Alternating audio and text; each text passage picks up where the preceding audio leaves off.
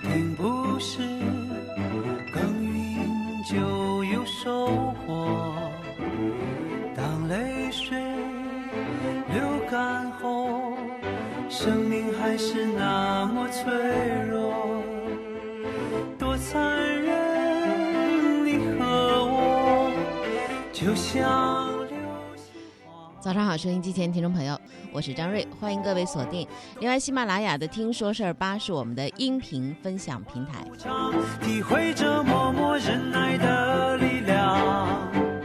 当春风掠过山岗，依然能感觉寒冷，却无法阻挡对温暖的向往。今天是二零一九年十二月三十一号，一大早我们要问候二零一九年十二月三十一号，我们也要跟他挥手，挥手说告别。刚才在导播室里头还跟我们的这个编辑在聊呢，说我们习惯于说再见，再见是一个美好的想法，是希望彼此在分手的时候说，哎，希望下次再见到你。二零一九不会，因为时光一去不复返。但是我们要记住，我们记住这一年吧，只为这一年所遇见的美好，即使值得珍视的东西只有一点点、一丁点儿，这一点点也弥足珍贵。看命运变化无常，体会着默默忍耐的力量。当春风掠过山岗，依然能感觉寒冷，又怎能停止对温暖的向往？向往。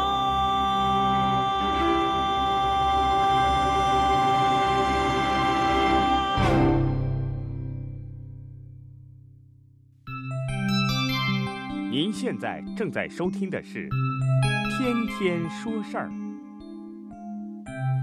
张瑞主持。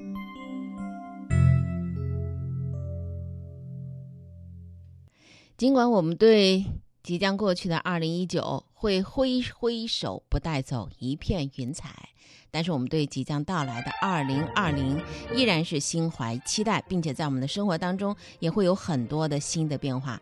时光不停啊，我们就要迈入二零二零的门槛儿。新的一年当中有很多新的规定，也会影响到我们的生活。今天的快速浏览，我们先来关注哪些新规定会影响你我。新的一年，新的土地管理法会开始施行，部分商品的进口关税会调整，更多的药品纳入国家医保。从二零二零年一月一号开始施行这个《中华人民共和国土地管理法》，决定明确永久基本农田经过依法划定之后，任何单位和个人不得擅自占用或者是改变它的用途。对于八百五十多余项的商品实施低于最惠国税率的进口暂定税率，同时进一步降低我国和新西兰、澳大利亚、韩国等国家或地区的双边贸易协定以及亚太贸易协定的协定税率。这也是从明天开始。新版的国家基本医疗保险、工伤保险和生育保险的药品名录，二零二零年的一月一号开始正式实施。通过常规准入新增重大疾病治疗用药五个，糖尿病等慢性病用药三十六个，儿童用药三十八个。交通运输部印发通知，要求各地区落实本行政区域内收费公路车型分类调整，并且会同发展改革、价格、财政部门等等，重新来核定车辆通行费的收费标准，从二零二零年一月一号开始执行。民政部等十二个部门联合印发的意见，从明天开始，我国首次将事实无人抚养儿童纳入国家保障的范围，补贴标准和发放方式和孤儿保障的标准相衔接。网络音视频的信息服务管理规定同样明天开始。网络音视频的信息服务提供者应该按照网络安全法的规定，对用户进行基于组织机构代码、身份证件号码、移动电话号码等方式的真实身份的信息认证。首部密码法将会开始施行。这是我国密码领域的第一部法律。密码法把密码分为核心密码、普通密码和商用密码三大类，国家对密码实行分类管理。还有部分行政事业性的收费标准会降低。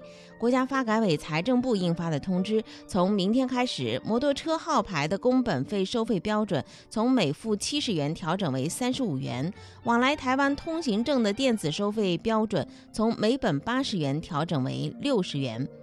事业单位的人事管理回避规定明天开始施行，明确提出，夫妻直系血亲三代以内旁系血亲不得在同一个事业单位聘用具有直接上下级领导关系的管理岗位等等。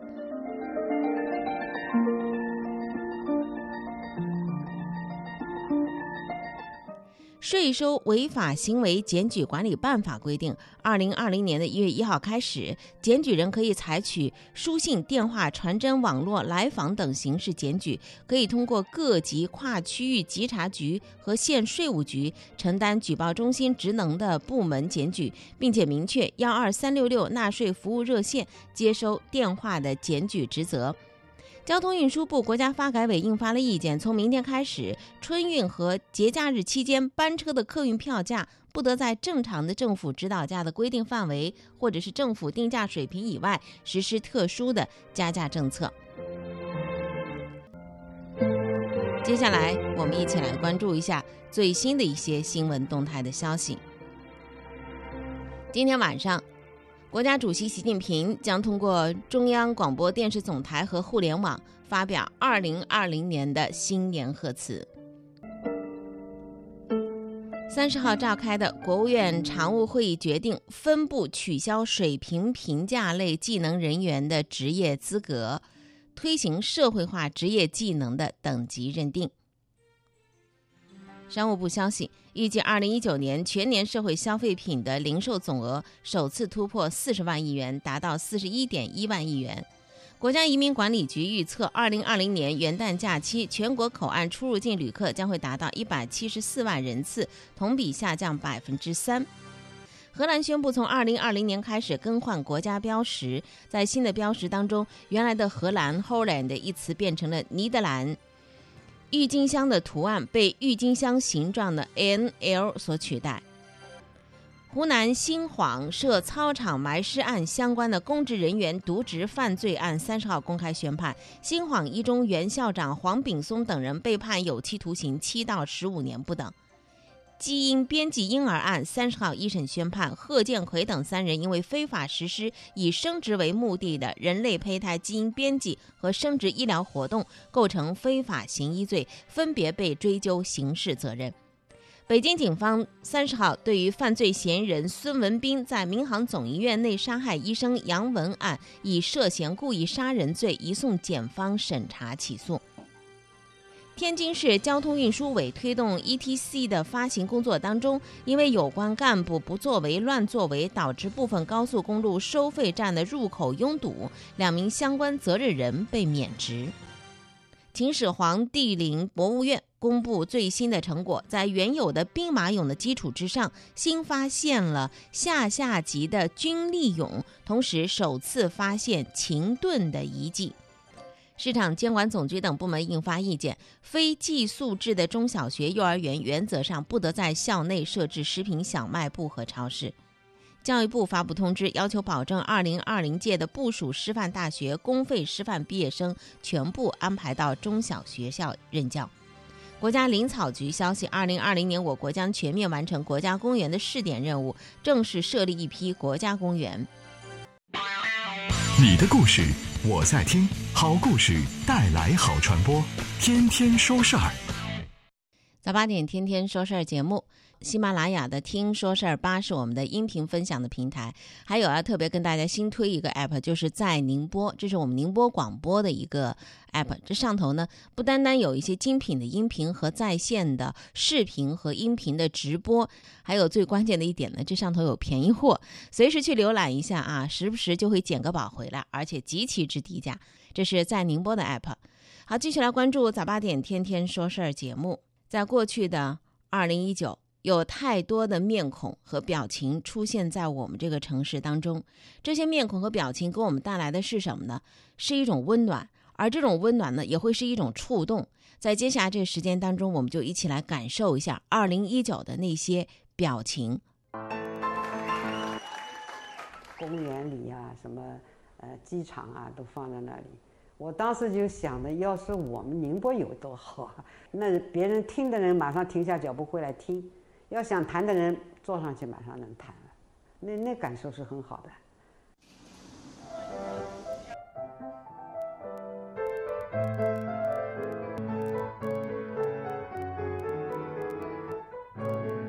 我是注意力没在这个上头，怎么舒服就怎么来。那个家里头呢，我就感觉也是住着怎么舒服就怎么来，不需要搞得很豪华。现在人家还喜欢简易的，对吧？我这个精力，我平常还不如花在弹琴上头。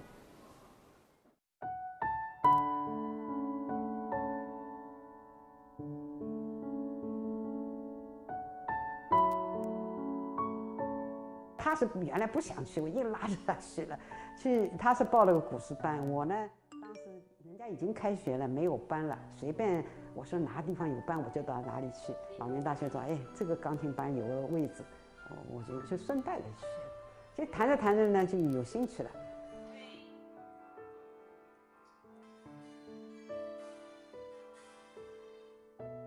最主要的呢，在情绪上，啊，也有很大的益处。你比如说心里有什么不开心的，我只要一弹琴，我我都会忘掉。而且她老公非常支持她，就是。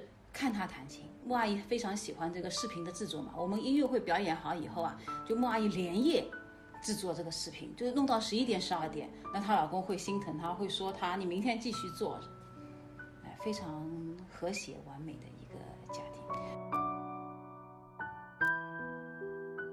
他最喜欢听的一首就是《夕阳箫鼓》。他我这个钢琴原来是放在他的房子的。他一定要我放在那个房子。那么我弹的时候呢，他会跟我提出来。所以这一首曲子呢，是我跟他好像共同完成的。我自己觉得，我有个阶段一直是弹这个曲子。他过了以后，我也经常弹这个曲子，好像他还在我身边。我我我有这种感觉，就是那那个阶段不是半年左右的时间，嗯，是比较难熬一些的。那刚刚离去。那也就是靠这个钢琴声音来陪伴着我。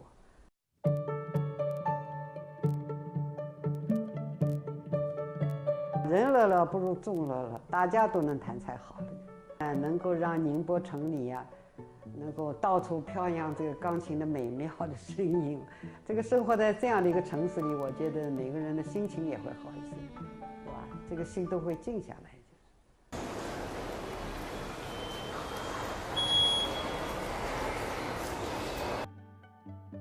他们都觉得这个事情你那么大年纪了，这个很折腾人的。他说做这个事情 很累的。他说他们也知道善后善前的事情，找地方都不是那么容易的，是很难。我也知道，那要尝试一下，到底成不成也不知道，是吧？那要放上，那总要试吧，不是怎么知道的？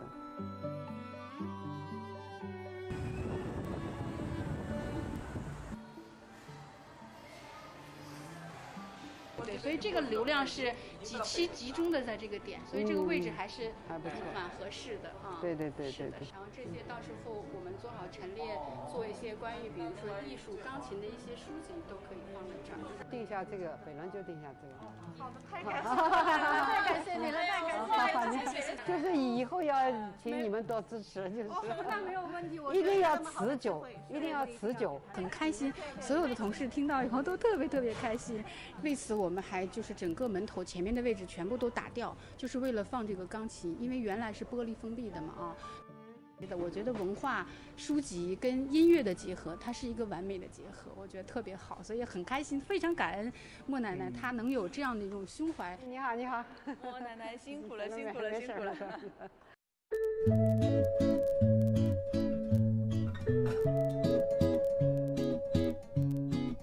这种琴性价比比较高。而且这个地方还有一个缓降的功能，下来它会慢慢下来。旁边如果一个小孩不小心，你把琴盖没有这个功能，会把那个弹的那个小孩的手压坏的。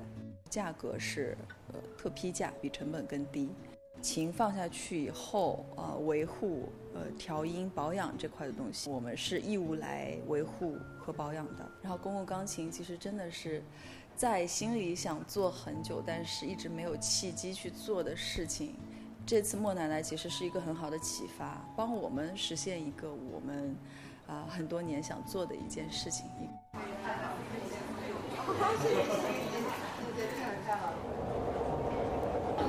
喜欢这个简单的、简朴里的美。是主要的就是它一个形象，我是用了它的这头是一个银色的头发，然后它再加上它的眼镜。音乐的话，可能丰富了我们的生活，所以我颜色上运用的比较多一点，彩色一点。因为我是宁波本地人，我觉得这个行为真的很伟大。因为说实话，如果是我的话，我可能到老了的时候才能感觉到他的那个境界。他年纪大了，然后有共同的爱好，然后选择了这样的一个行为去为宁波市做奉献。我我没有想到，我确实没有想到会有这么多的人愿意做这个事情。原来感觉这个愿望是实现不了，现在好像一步步快成了，真的是心里很快乐。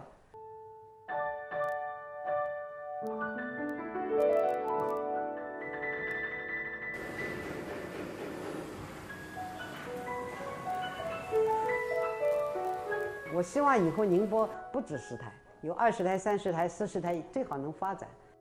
这个你要有这种音乐的声音到处飘的话，这个情景是很美的，我觉得。这是二零一九年值得我们记住的那张面孔啊，莫志卫奶奶，呃，七十一岁和钢琴结缘，她是宁波的一位退休的工程师，就像她所说的那样，抚慰过我自己心灵的琴声，我也希望能够让更多的人一起来欣赏。他希望在城市的街头能够时不时听到有，呃，悠扬的钢琴乐曲声响起。在宁波的城市的各个公共的场所，可以有公共钢琴的存在。上个星期还挺冷的，冷空气降温的那一天，在月湖盛园星巴克过来那么一点点一个小角落里头啊，我听到一首非常熟悉的乐曲之声，然后就循着乐声而去。一位把自己包裹的挺严实的奶奶，戴着帽子，围着围巾，他坐在那架公共钢琴前，演奏的曲子是我和我的祖国。现在宁波的公共钢琴在街头是越来越多了。这老人家的心愿一出来之后，马上啊，一个人的心声引发了千百的回声。比如说，有企业、有场所，还有一些热心公益的公益基金会，纷纷的跟莫奶奶联系。第一架钢琴是在今年的八月八号落地的，落在一个书店里头。这书店经理叫张强，他说太开心了，非常非常的感恩。设计师的小女孩说：“我可能到老了，我能够啊感受到他的境界，这个行为真的是很伟大。”而这个莫奶奶说：“能够让城市的上空飘扬起钢琴的美妙声音，生活在这样的一个城市里头，我觉得每个人的心情都会好一些。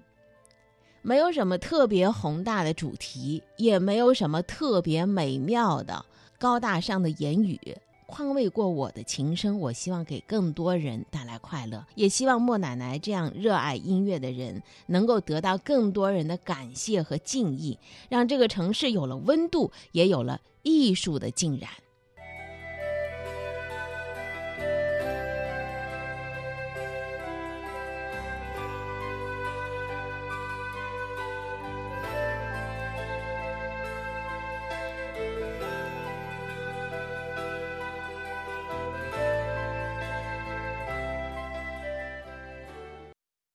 生活是志趣相投者的狂欢，听说事儿是对这种生活的赞同。接下来我们进入有话大家说这一单元。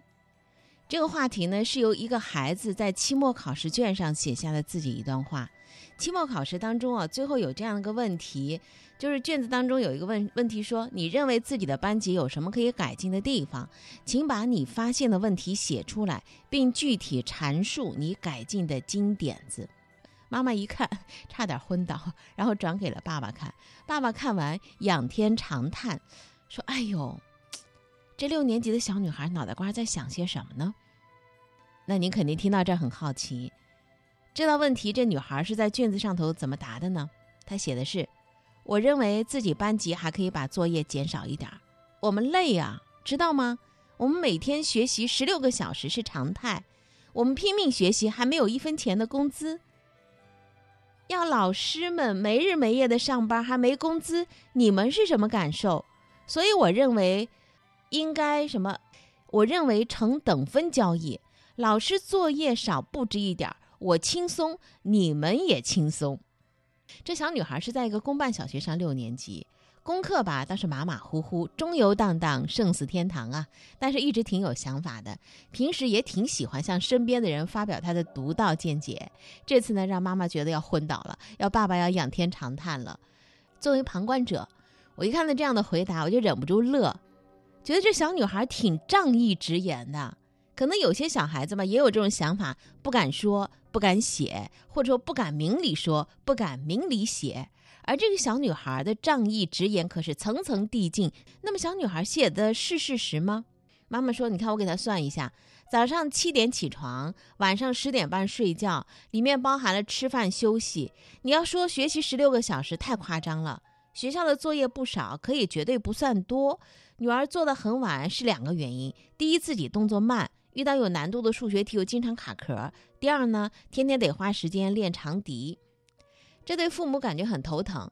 是不是三个臭皮匠顶个诸葛亮呢？向大伙来求助。我们家小姑娘有个性，会思考，但她的观点是不是有问题呀？需不需要改正啊？怎么去帮她分析？怎么说服她呢？这留言简直是啊，后面噼里啪啦的各种的说法都有。我们今天有话大家说，就先来看看，他们之间也在吵开了。比如说，有的就表扬这孩子的，说小孩很有想法呀，敢于表达，这是应该鼓励的。因为太多的孩子是畏头畏脑的啊，就前怕虎后怕狼的，说话都不敢说。现在不能这样，呃，得让他敢说，敢于表达，而且字迹你看写的很工整啊，思路很清晰，思想很独立，挺好，点赞。这位网友叫我的儿子叫威廉，他得祝贺爸爸妈妈，你女儿已经有一定想法了，你们要做的就是支持她。后面还跟了三个感叹号。这是不是自家孩子什么都敢说，还支持他，还三个感叹号呢？但持这种观点人还着实挺多的。比如说这位叫做蓝色紫飞鱼的说，不能把我们成年人的焦虑一味儿的往孩子身上压，感觉现在小学生学习的内容都赶上了二三十年之前我们小学加初中的内容了，真的比我们当年要辛苦多了。梦境也叹。说孩子学习确实累，我们家孩子一年级都感觉是在为高考做准备呢，一堆的卷子，没有多余时间复习呀。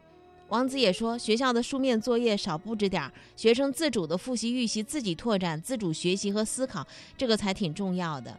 这位宁静也说，老师确实可以少点作业，自己轻松点儿，学生也少点抱怨。但是竞争放在这儿。他没法知道现实的残酷。平时父母对他关注不够多，思想交流少，学习给自己学的，增长知识。他大概还无法理解竞争力和现实的残酷吧。感谢那些还在拼命指出学生问题的老师吧。哎，这是一种观点啊，给孩子点赞的。当然还有一些批评这孩子的，说这样想法不对啊。为什么不对呢？我们把它归纳一下，大致是这样的几类。这位叫四年级老师的网友他说：“父母苦心栽培，老师倾心教导，在他眼里都是逼他工作而已。这就是什么呢？三观有问题。六年级不小了，我们班四年级的学生都知道学习是为自己学的，也能够明白老师和父母的苦心。这一下子可是有点上纲上线的，说你三观有问题，认识有问题。果儿他爸。”则说：“这孩子，你逻辑不对呀！你现在学习是为你自己学，学的知识是你自己的，就好比你烧饭给自己吃，你要啥工资呢？”VIP 糊糊也坚持，呃，也支持这类观点，说把学习变成交易，根本你就不清楚学习是为了你自己。长相思也说，学习不等于工作，工作赚的是钱，学习赚的是知识。这孩子的三观还是需要正确引导的。这位叫做 John Gay Get，他说，学习是投资，是建造将来自己赚钱的工具。持这种观点的还着实挺多的，这比例我估计差不多也占到了百分之三十左右。像这位叫甜甜圈妈妈说：“我们十三岁的时候就懂现在三十岁才懂的道理吗？要成长，有些弯路是必经的。个人觉得吧，你也不用特别刻意的去教育他了。”这是持一种观点的，给他归纳起来，就觉得你这个观念上有问题，把学习当成交易了。那么还有第三类。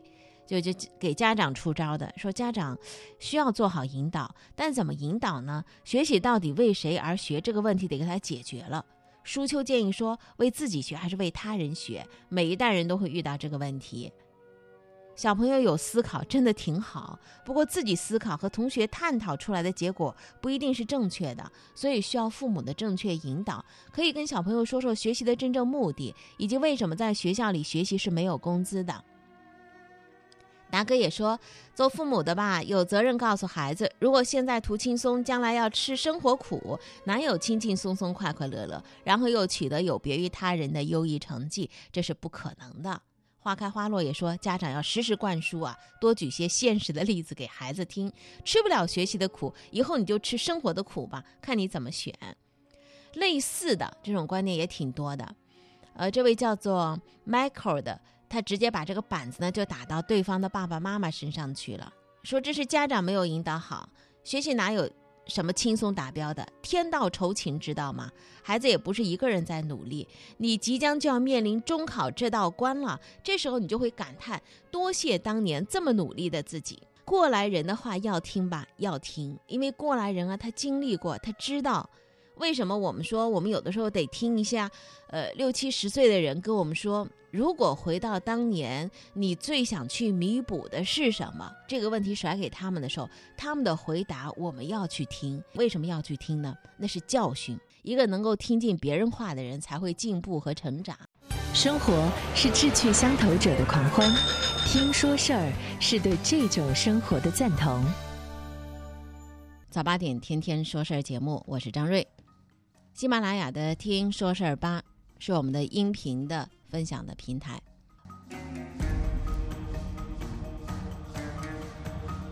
声音单元，多种声音一个世界。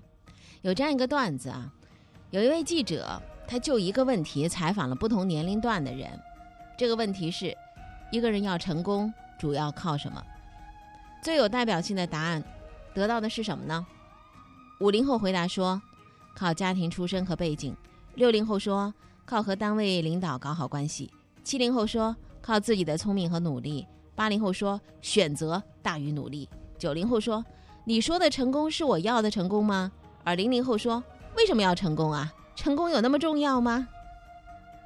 与其说这是一份关于成功的问卷，不如说是社会观念进化史的一个样本。在不同答案的背后是不同的观念，而这些观念是不同年代的信息环境的一面镜子。已逝的过往不可追，但如果拒绝更新过往，臣服愚愚昧的认知。纵然你的生命还是在继续，但是意义层面的时间其实已经是停止了。时间有意义吗？它可能没有意义，但是观念赋予时间的意义，在已知的错误观念当中，没有比不做价值判断、不是创造更虚耗时光的了。所以，葡萄牙伟大的诗人费尔南多·佩索阿他才说过那一句特别有名的话：除掉睡眠，人的一辈子只有一万多天。人与人的唯一的不同在于，你是真的活了一万多天，还是仅仅生活了一天，却重复了一万多次。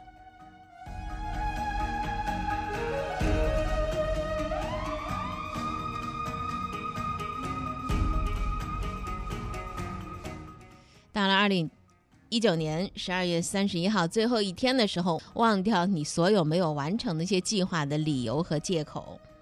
时光容易把人抛，那些眼前让我们感到焦虑的东西，实际上都微不足道；而那些使我们光阴虚掷的，才是时间的敌人。